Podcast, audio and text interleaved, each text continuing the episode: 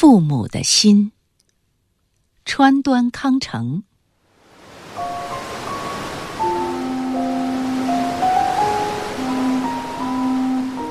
当轮船驶出濑户内海，航行于广阔的海面的时候，在甲板上的人群中，有一位风度极佳、引人注目、年纪四十岁左右的贵妇人。女佣和打杂的片刻不离左右。与此成对照的是，有一位四十岁上下的男人，他衣衫褴褛，那副寒酸相在人群中也十分显眼。他带着三个孩子，最大的男孩有七八岁，孩子们的长相都很聪明可爱。但是身上的衣服却相当破旧。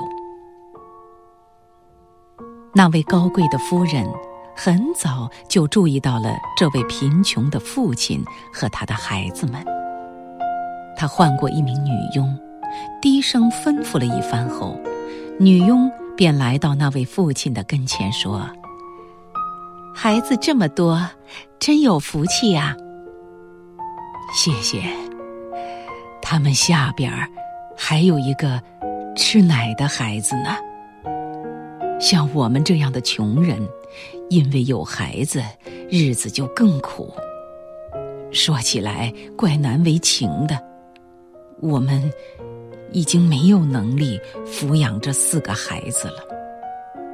话虽这么说，但是绝不会把他们扔了。为了孩子们。我一家六口正要去北海道找活干呢。方才你说的，如果确实是实际情况，我就想跟你说说相求的事了。我的东家是韩馆的财主，在一家大公司当总经理，日子过得很富足。但是，只有一件事不如人意。年过四十，还没有孩子。我家太太方才叫我来跟你说说，能不能送一个孩子给他？到了他家的孩子，不仅能够过好日子，而且可以继承财主的家业。另外，我家太太还要赠送你们一百元，作为酬谢。这可得谢谢了。那位父亲嘴上虽然这么说，但脸上的表情却十分犹豫。最后，他告诉女佣：“这事儿得和孩子的妈妈商量之后才能决定。”那天傍晚，当轮船航行在象模滩的海面上的时候。那男人和他的妻子一起，带着他们的长子来到那位妇人的仓房。他们说：“那就请您把这个小家伙收下吧。”结果自然是按口头约定，对方付了一百元钱。该是父母和儿子分手的时候了。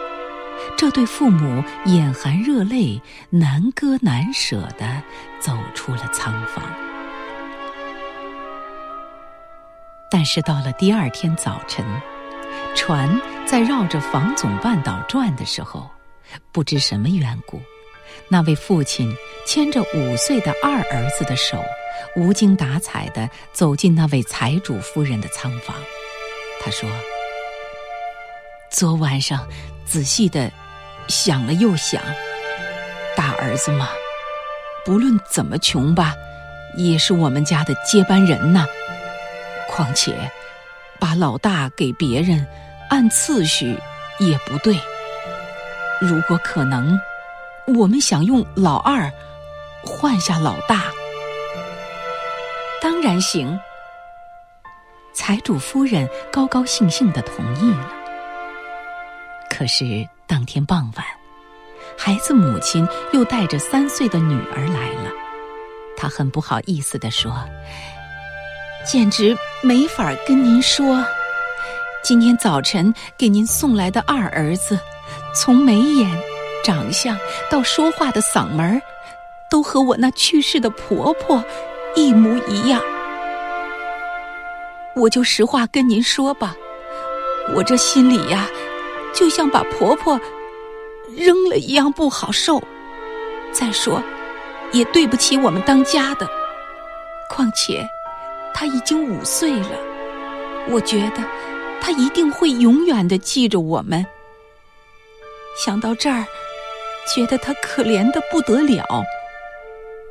能不能答应我，用这个女孩子把她换下来？财主夫人一听是女孩，有些不高兴，但是看见那位妈妈失魂落魄的样子，除了答应，也没别的办法了。事情到这儿还没完。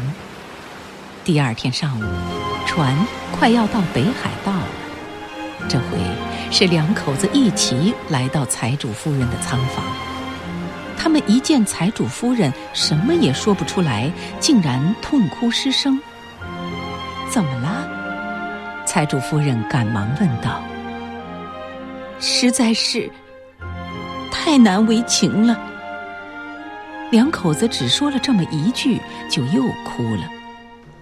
问了几次，那男的才哭着说：“本来是不应该这么随便说话的。昨晚上，我们两口子本来是商量好，说的一妥百妥，绝不留恋孩子了。可是，正因为他太小，所以总担心。”他是不是会这样那样啦？结果是，我们两口子一夜没睡，把那么个无知的孩子给人家，连我自己都觉得，这当爹的太冷酷无情。您给的钱，我们如数奉还，请把女儿还给我们吧。与其舍掉一个孩子，还不如。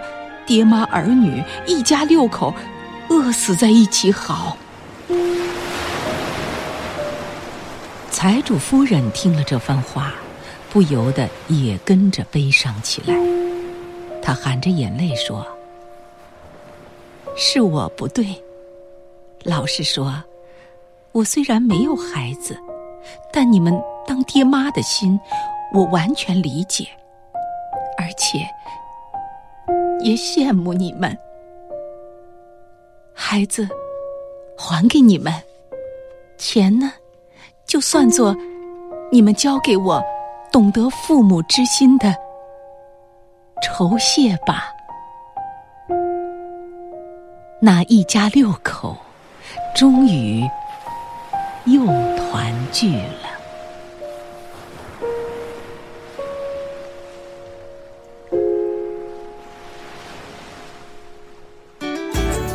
更多课文，请关注微信公众号“中国之声”。